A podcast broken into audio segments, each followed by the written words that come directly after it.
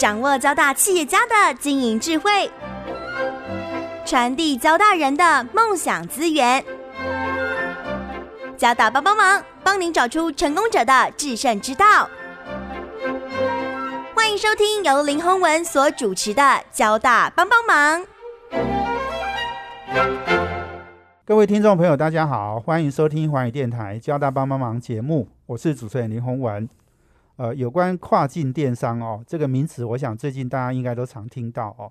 那跨境电商哦，我相信呢是一个很重要的哦，这个在呃这个呃网络上呢一个非常重要的一个趋势了哦。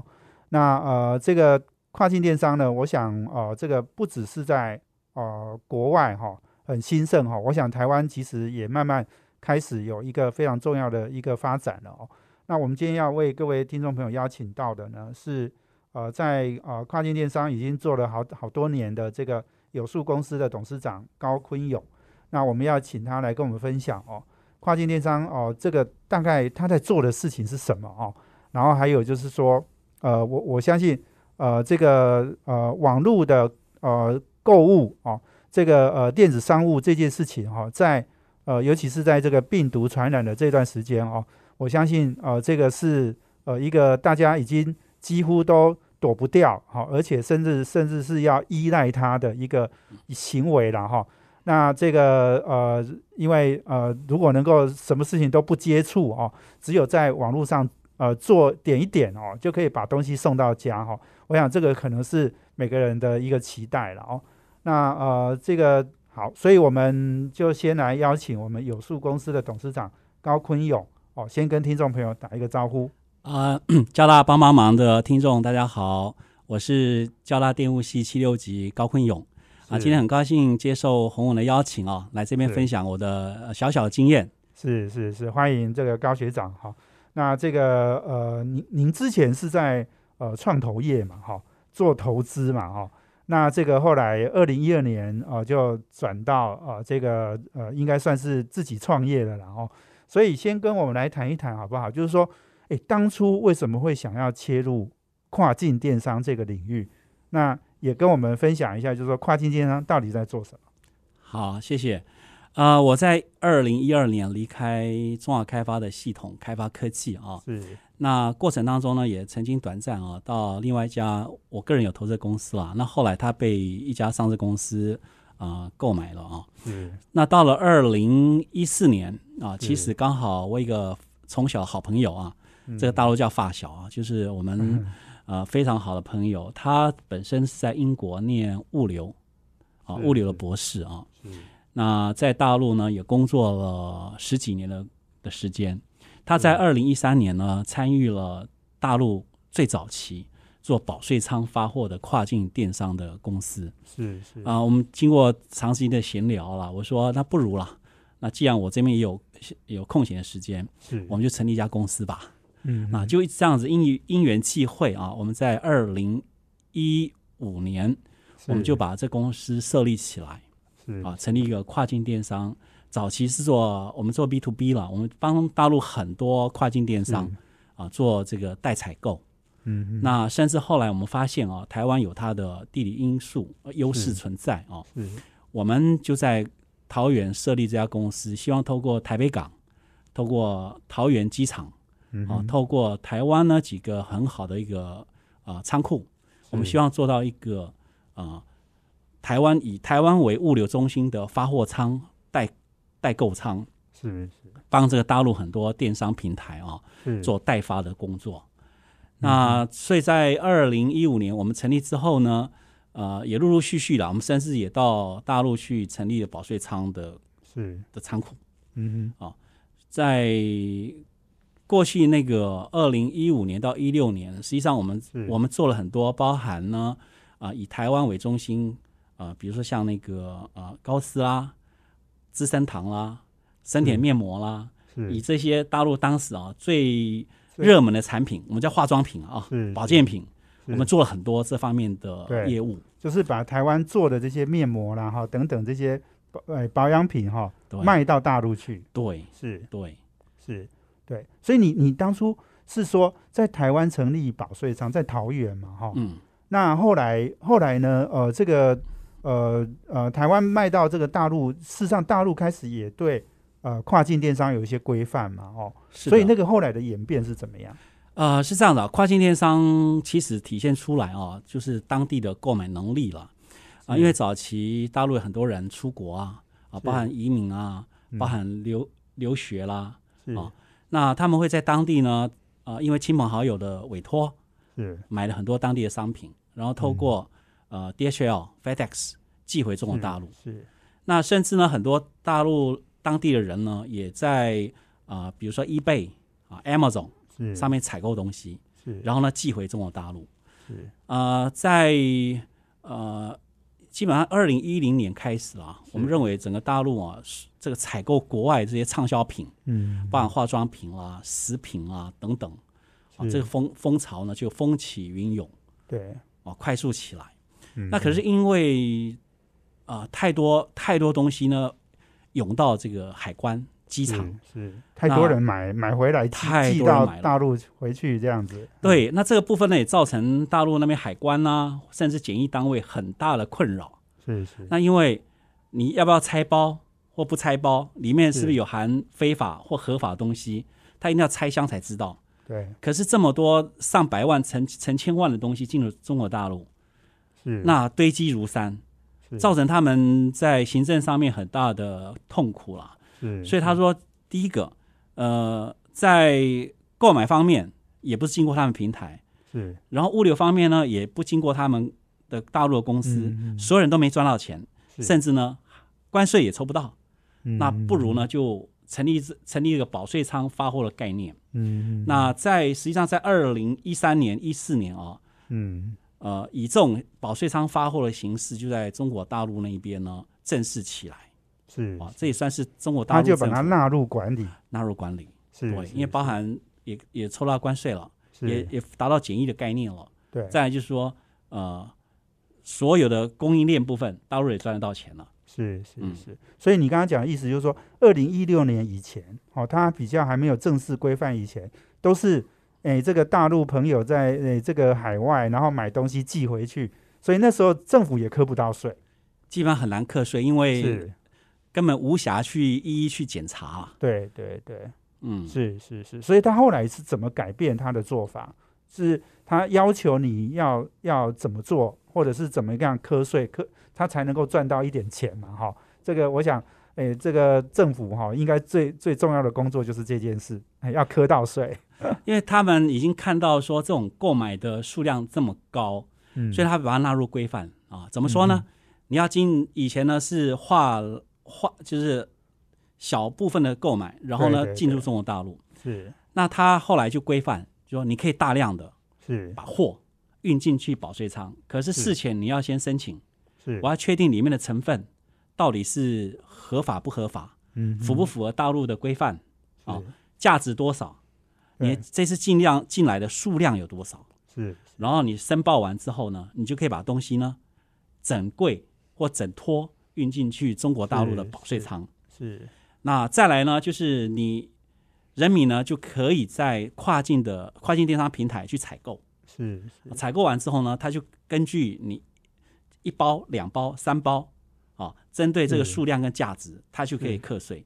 是，所以呢，他达到什么？事前去审核申请，事后呢，他又可以去课课征到关税，啊，是啊达到多重目的。对对，而且还有一个很重要，你刚刚讲就是说，他海外哦，这个呃亲戚朋友寄回来的哦，他是直接就是都是像 FedEx 啊，或是 UPS 啊，哈、这种国际级的这种物流公司在运送嘛，嗯所以钱是让他们赚走了。是，哦，那你刚刚讲，如果在当地大陆当地设这个保税仓，物流哎也可能也是大陆当地的呃物流公司可以做，好、这个也可以贡献经济产值。对，这蛮有趣的。后来你会发现，不管是顺丰啊，或是。大陆的三通一达，它的快递公司呢，兴起的非常成快速长很快，啊，对。基本上都是变成是国际级的规模的公司了。对对对，我想阿里巴巴也成立了那个呃，也也成立了物流很多物流公司嘛，那菜鸟哦物流。菜鸟物流哈，它我想它生意也是相当的好哦。的确，对，所以呃，这个跨境电商，我想是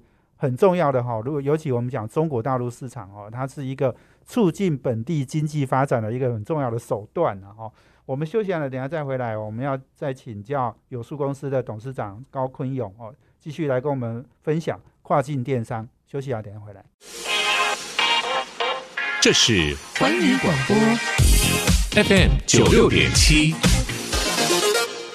欢迎回到环宇电台交大帮忙节目，我是主持人林宏文。我们这节目在每周三的晚上七点到八点播出。我们在脸书上呢也有交大帮帮忙的粉丝团。可以同步获取我们节目的资讯。那我们今天邀请的贵宾呢是有数公司的董事长高坤勇。呃，这个呃有数公司呢是呃这个呃在呃跨境电商的营运上面哦是做的相当不错哦。那呃主要的业务可能也是在大陆了哦。刚刚这个高坤勇高董啊提到哦，就是呃这个最初我们的呃二零一五年哦这个设立的目标本来是呃这个做。把台湾的面膜啊等等的保养品卖到大陆去嘛啊，那可是后来我们业务有做一些改变，对不对？的确，我们到了二零一六年四月份啊，大陆的法规做了很大改变。以前呢，它透过跨境电商啊，只要是关税是五十块以下，它不课征。嗯，那我们早期做的保养品或者是化妆品的部分啊，它基本上它的税率是二十 percent。是。啊，也就是说呢，在人民币两百五十块以下的产品，我们都非常有竞争力，因为呢，它不会扣到税，不会扣到关税。是。那到了二零一六年的四月份，新的法规出来，哦，已经对于这个免税的部分取消。是。所以，我们忽然顿然之间呢，原来可以做的产品呢，完全没有竞争力啊。所以，我们很快了就找其他不同的方向了。这里面第一个啊，就是。我们那时候看到台湾的食品部分其实是非常好，那也是我个人观观的的要求了，就是我们只做不添加防腐剂的食品。是。那我们当年度呢，也跟台湾的啊台北市的烘焙协会我们合作，也是当年度牛轧糖跟凤梨酥的比赛冠军，我们就签下来啊，成为他大陆大陆的代理。啊，比如说像呃爱贝肯庄啊，阿莫蛋糕啊，啊。法兰斯啊，好几家，我们都把它签下来。嗯，那可是也是因为呃，台湾这家公司呢，呃，他们不添加防腐剂，所以它保鲜期呢非常短，基本上都是六十天以内。那也造成我们在物流方面呢，呃，很大的困扰。因为如果说台风天啊，啊，或者说当地有一些管制啊，往往东西就运不到消费者手上。对，因为食品有保保鲜期。对，有保鲜期很短，非常短。嗯，那我们大概这个食品部分，我们也轰轰烈烈了，做了一段时间。啊，那第二个呢，就是因为二零一六年四月，虽然化妆品、保养品啊关了这个大门，可是也打开了另一个门。也就是说，当年度呢，宠物食品列为它正面清单啊，所以正面清单就是说，在一千多项，只有这几个产品可以透过跨境来销售。其他是不允许的。是，那当年度呢，就是因为宠物食品啊，已经列入它正面清单了。嗯啊啊，也很高兴，因为刚好我的好朋友啊，他是台湾宠物协会的秘书长啊，所以呢，我们啊早期都有在讨论这个嗯跨境电商的的的方向。是，那问题那时候没有法法律的根源啊，没有法源。我们一直到二零一八一六年。当年度我们看到一件曙光，是，所以呢，我们很快速的啊就去申请。那这申请是需要到大陆的农业部啊去申请，是。啊，我们很快速到二零一六年第四季，我们成为这第一批啊拿到认许可的公司了，也是。也是大陆境外第一家公司，是。啊去销售宠物食品的公司，是是。那当年度呢，我们就呃很快速的啊就把我们公司的经营方向啊。转到宠物食品，对，那会做宠物食品其实是有有一些想法了，因为宠物食品它需要经过这个检疫，对。啊，那这个呢也只有生产原厂啊才可以去申请的，是，也所以这不存在水货问题，对。啊，那第二个呢就是它也要原厂证明，嗯哼，第三个呢就要进入中国大陆，其实它有很很大的一个限制。比如说像台湾啊、日本啊这些很多国家是不允许的。第二个，即使是说像美国，它很多厂是要经过白名单去认证，是。那认证是需要中国大陆农业部跟呃就检疫单位去做实实地的认证，所以呢要拿到这认证也不简不容易了。对，那再来就是去年，比如说像中美贸易，光嗯两国之间的一些贸易上面的问题，也嗯会阻碍这个产品进入中国。对。我们当时是透过很严谨的一个呃市场调查，所以我们才切进去这个市场。对对对，所以你刚刚讲的意思就是说，宠物食品它本身是有门槛的，它进入障碍是高的哈，所以我们不会面临那么，如果如果我们好好做，而且我们打进去了，我们就不会面对很很激烈的挑战，或是很很呃这个刚刚讲的很混乱的水货的价格的竞争，好、这个可能是这个市场本身。哎，我们要研究透彻哈，我们才能从事的一个行业。的确，而且中国大陆它人民富裕起来之后啊，嗯，它对宠物食品的需求非常高。对一个一个简单数据可以告诉大家，啊、以今年为例，中国大陆市场猫跟狗加起来的总数已经快接近一亿只了。可是，一亿只你说多吗？他的它每个家人口，对对，它的家庭啊，他只占不到六 percent。是是，可是以欧美先进国家，他的家庭有宠物的比例达到三十 percent，所以六 percent 到三十 percent 其实还有五倍的空间。嗯哼哼哼，哦，这第一个。那第二个呢，就是刚刚提到很多进口食品是被限制的。嗯那大陆经济富裕起来之后啊，对比较高端的食品，其实它需求是很高的是啊。所以整个市场我们看啊，就是说在我们在投资啊，很重视 KGA，就复合成长率。对对，这对 KGA 能够达到二十 percent、三十 percent 的市场，其实是非常 juicy 的市场。对对，没错。所以这个选选择选择题目哈，或者说我们是选择战场了哈，其实是非常重要一件事哦。所以所以刚刚你讲到就是说这些呃宠物的呃这个食品哈，不管是呃主食或者是诶这个零嘴啦哈，或者是罐头啦等等这些产品，我们主要代理的是哪些国家的产品？啊、我们干粮主要是代理加拿大的哦、那属于这个干呃零食跟罐头，我们是代理纽西兰的。是主要是因为我们把从这个我们真的主食的部分哦，它从频谱的最低的，比如说罐头，嗯。到最高的叫冻干，我们是全系列把它包含进来，对，也就是说提冷冻的那个那个干干掉的那个东西，对不对？对。叫冻干哈。啊冻干是这样子哦这个名词。它是在负四十度抽真空的环境之下，嗯把很多天然的食材啊、嗯，浓缩变成一个粮食。那加水之后呢，它就可以还原，是还原出来啊、就是你看到的非常纯净的一个是呃肉。那肉里面呢，包含很多呃蔬菜水果的营养成分。是是是是，基本上我们以前把它称为是太空人食物啊，一个概念就对了。对对。其实你你刚刚讲这个哈，哎，我我相信哈，那个那个价钱一定不便宜，对不对？哦，这个可能比比人吃的罐头都还要贵。哦，这个我想你刚刚讲的大陆那一亿只的那个毛小孩啦，哈，嗯猫猫狗狗哦，哎，我觉得生活应该过得蛮不错的。啊，人家说 这人不如狗啊。嗯，自从我们做了宠物之后，还真的 真的有这种体会，对啊，不对？他们对疼惜猫跟狗啊，说实在跟疼爱小孩是一样的概念了。是是是是，没错。你刚刚讲的那个呃罐头哈，我我我记得我到超市去买我们那个什么鱼罐头，什么也都不过一个二三十块嘛哈。对我我我看我曾经看过那个宠物的那个罐头，有的要几百块耶，好贵比如我们这次签署代理的，它在大陆就是一个罐头八十五克而已啊，卖三十到三十九块人民币，哦也差不多是一百三十块台币台币是啊，到一百七十块台币之间嘛。是是是是，而且你刚刚讲说。诶，宠物哈、不只吃主食，还有吃零嘴哦，所以这个零嘴也也很贵。啊，因为你这个这个他高兴的时候，你总是要犒赏他吧？啊，我们就给他一些零嘴啊，他就很高兴。是是是是，OK，好，所以我想这个呃，选择一个呃，这个市场大而且也在成长的一个一个产业哈，我想这个是很重要的哈。跨境电商，你也要找到这样的题目哈，你做哈，你才会有比较大的机会哈。我们今天访问的是有数公司的董事长高坤勇。那我们休息完了，等下再回来哦，继续来谈跨境电商。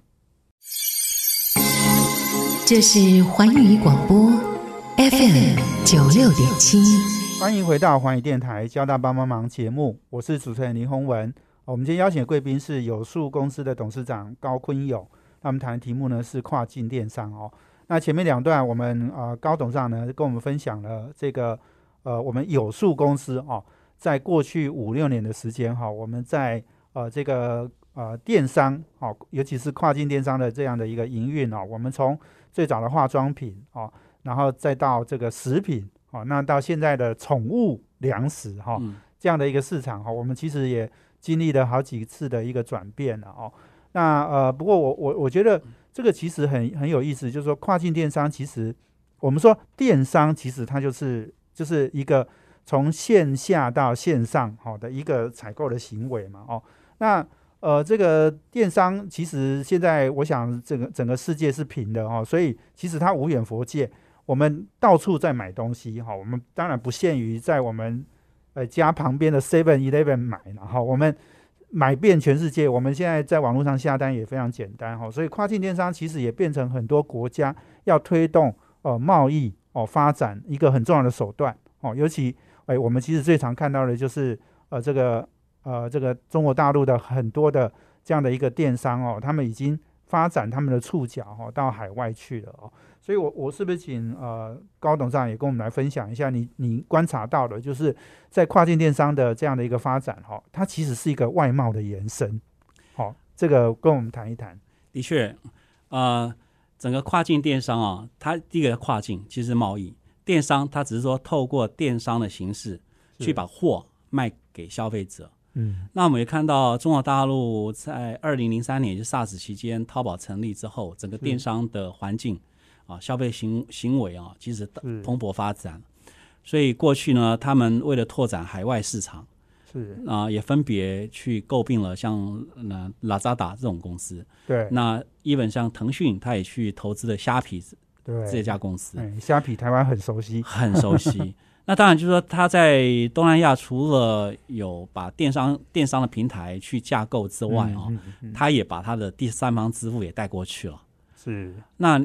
我想以当地的消费，不管是消费习惯啦、消费的喜好啦，如果说你能够着根在当地去发掘产品的需求，这是最快速的。是那当然这里面呢，也可以发现到国家实力的延伸嘛。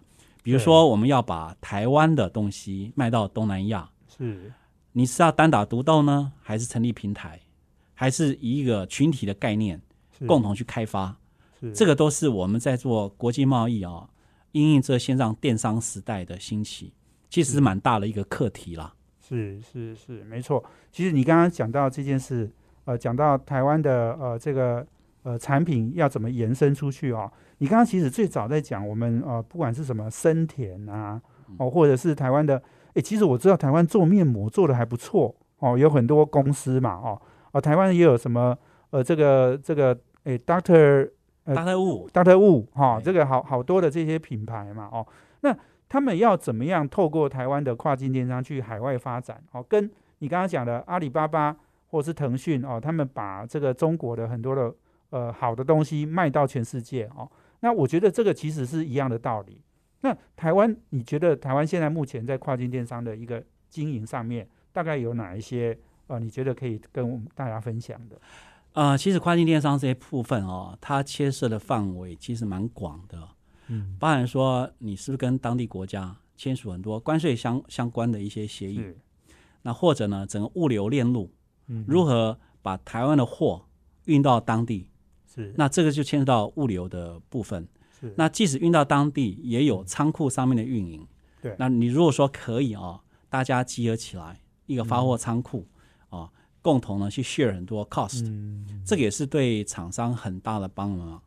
那我们现在看到很多哈都是厂商单打独斗了，也就是说在现在这个贸易时代啊，单打独斗说实在，尤其在电商的平台，对，会蛮辛苦的。嗯，尤其现在在在电商部分，整个成本越来越高。是。那如果说呢，能够呃大家有一个群体的力量，透过大规模的进驻的话，其实对个别厂商来讲啊，会是。是比较容易去做的。对对，因为我们最近比较常听到就是说 PC Home 哦跟乐天有合作嘛哦，嗯，那它是把呃日本的商品引引进到台湾来卖，哦，那这个这个其实呃这个是诶，当然 PC Home 要靠这样子去增长业绩，这个当然是一种手段，但是我我了解就是说我们怎么样把台湾的产品，你你刚刚讲就是说卖到海外去，它可能是需要这个大家打群架哈、然后这个呃呃能够有一个好的一个，不管是透过民间的大企业或是政府哦，能够去去做这件事情，我相信这个可能也是一个方向。的确，我们呃观察到类似像大陆“一带一路”啊，他们常常会有政府单位，不管是呃地方政府等等，他们都会找想要到海外发展的公司啊、嗯嗯大家一起去租仓库，嗯然后呢，跟快快递公司、物流公司签署一个、呃协议。是。那相对来讲啊，就可以把很多行政上面的或操作上面的或成本上面，嗯都可以得到一个很好的优惠条件。是是是 OK，这个像这样的的东西呢，政府去谈其实是最有效率的。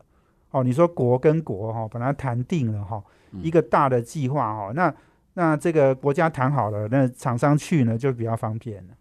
的确，因为呃现在啊，透过电商的形式，很多呃销售的方法有改变了啦。是那相对来讲啊，就说呃，透过电商，然后呢把物把货品圈在一起，然后呢个别发货，是，呃，比以前容易多了。对对。那也如如果说政府单位或者说有一个民间的呃机机构啊，协助大家来完成的话，我想对拓展台湾的产品相对是有帮助的。对对对，嗯，所以刚刚讲到，就是说我们我们呃这个往东南亚发展，现在政府也有这些计划嘛，哈、这个发展东南亚市场，所以现在看起来还没有比较有有没有比较具体的或者是积极的动作？啊，很可惜，我们这一部分啊，一直都没有参与啦。基本上，因为大陆的市场太大了，所以我们嗯以以目标还是以大大陆为主啦。对不，过我所知道，台湾啊，比如像蒸拌面，他们在大在东南亚就发展得不错啊是是。是，类似个别公司，其实在东南亚面都都做得很好，因为当地嗯有我们的华侨，华侨对于台湾食品的部分有感情的，非常有感觉对，啊，这个应该也是对台湾食品的一个信任了，而且口味相方面呢，也蛮喜欢台湾的口味，嗯，嗯所以我觉得第一个就是台湾在东南亚的华侨部分如何来拓展，嗯，那第二个就是说属于普普遍性的东西如何卖给当地的人，是这个我觉得啊，可以把这个课题好好再发挥。对那相对来讲，我是觉得还是相当有机会的。对对。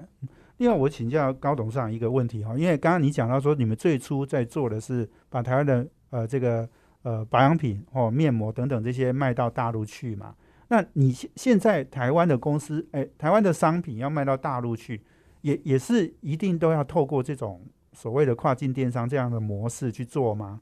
还是说有没有什么一些呃不同的一个方法？啊，其实我所知道，呃，不管是森田面膜啦，或者是美丽日记了啊，他们有些呢已经在大陆设立工厂了，那有些也透过一般贸易进入中国。是实际上，现在因为刚刚提到啊，就是说，呃，很多品相啊，因为关税的关系，它已经不太适合做跨境电商。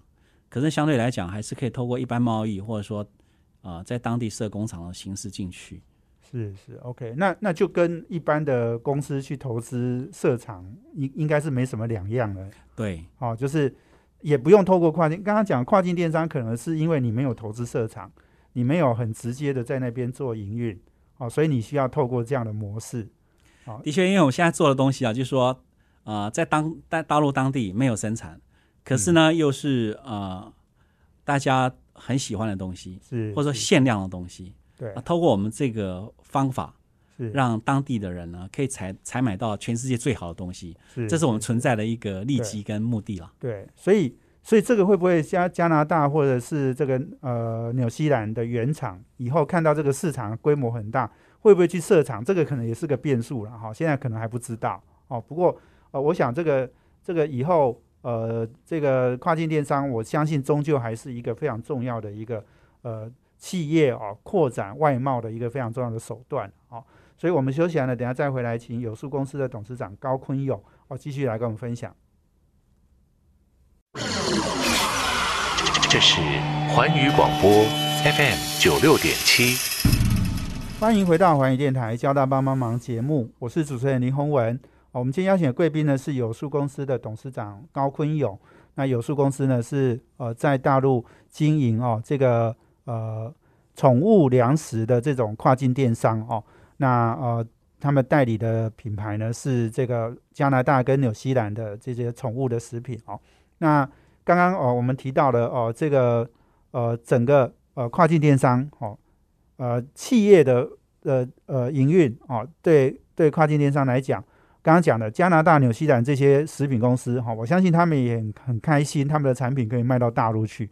哦，大陆是一个快速成长的一个呃市场嘛，哦，那透过我们有数呢，哦，让让这些公司的业绩哦也可以进一步成长。我相信这个是诶这个很重要的一个呃我们的贡献了哦。那当然对国家来讲，诶跨境电商哦这个是外贸的延伸嘛，哈，这个是国家力量的展现啊，哈。所以这个也是我觉得。大陆其实当然是发展的比我们好哦，台湾我们应该急起直追了哦。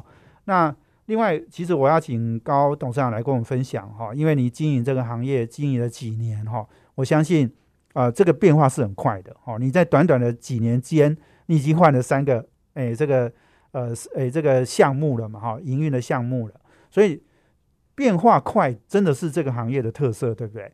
你要不要跟我们分享一下你经营的一些心得，好不好？啊，谢谢啊。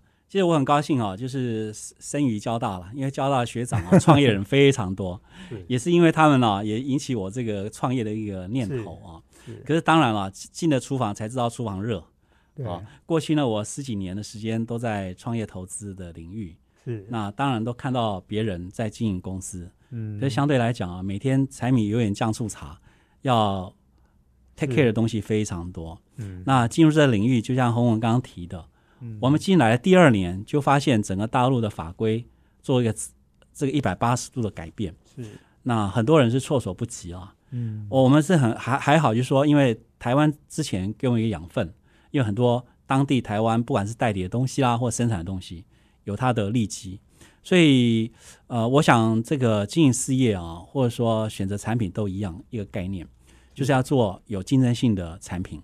是啊，那有竞争的产品，相对来讲是市市场或消费者需要的，这是一个前提概念了。那当然就接下来就是我们啊，其实我们以前在念这个行销，我们我们念的都是属于这个自这个叫啊竞充充分竞争是啊，可是相对来讲，这企业要获利啊，要么就独占，要么就垄断。是那以我们这个比如说加拉学长为例，他们做的产品就是要找出产品的一个。啊，设计上面的一个特色啊，嗯嗯，那我们也一样啊，就说在进入这个领域，呃，寻寻觅觅了啊，包含说我们找了台湾非常棒的食品公司，是。啊，当然后来是因为整个物流上面的限制，啊，没办法说把东西呢在保一定的保鲜期之内啊，嗯，送给消费者，所以我们也因为这个限制，我们放弃了。是。那相对来讲，我们找到了宠物食品，是。这里面就是它有很多。门槛啊，是。是可以建筑起来的，是。啊，包含这些产品本身就有很好的品质，是，然后呢，品牌力也够，啊，再来呢，就是因为透要透过这个原厂认证，啊，再来就检疫，啊，它已经基本上已经刷掉百分之九十的竞争厂商了，对，啊，再来就是因为产品也是消费者的需要了，所以我们也很庆幸啊，在过去一段时间。那虽然这里面呢会碰到很多呃在操作上面的困难，那不过呢刚刚提到了，你把这个呃 barrier 建构起来之后啊，相对来讲就会越来越顺利了。因为比如说大陆的宠物市场，我们是看到未来几年它就是一个很大的成长幅度，是啊，就跟过去台湾二十几年前啊养宠物的市场是一样的。对啊，那我们啊。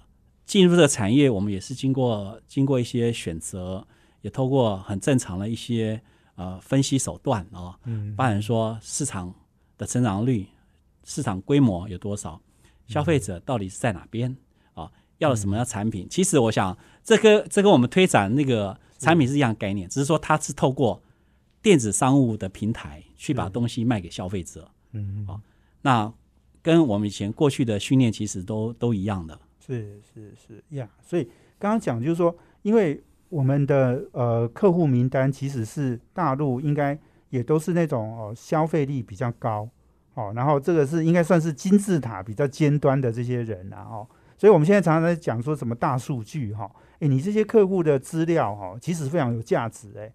哦，就是他们会愿意花几百块哈。刚刚讲的几百块买一罐这个诶宠物的罐头、哦，表示他们的消费能力是比一般人好很多了。所以你以后如果要再做别的商品、哦，说不定这个也是一个很好的诶这个切入点。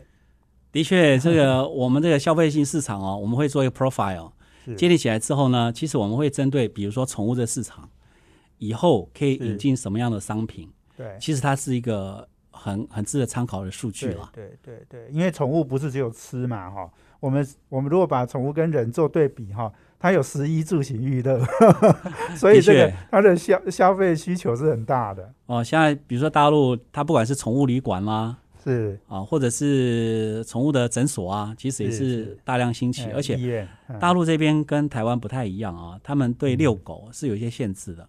哦哦，，台湾你可能到处都可以遛狗，对那光大陆这地方遛狗，它是城市的人非常集中嘛，是是。所以也兴起了带狗去遛帮你带狗去遛啊是。的的的行业也出来了对。啊，甚至它不是是。带狗，它带主人跟狗一起出去遛，啊，啊而且呢是跨城市、跨省份啊，这个哦非常有趣的一个市场。什什么叫跨城市、跨省份的遛狗？哎，比如说他就跟 C Trip 签约，然后呢，啊、嗯好，我就到云南某一个非常棒的旅馆饭店签约，然后呢，我就可以把这些事主，然后大家一起开车，或者是搭乘 bus，然后呢，把把这人主人跟狗一起送到那边去度假。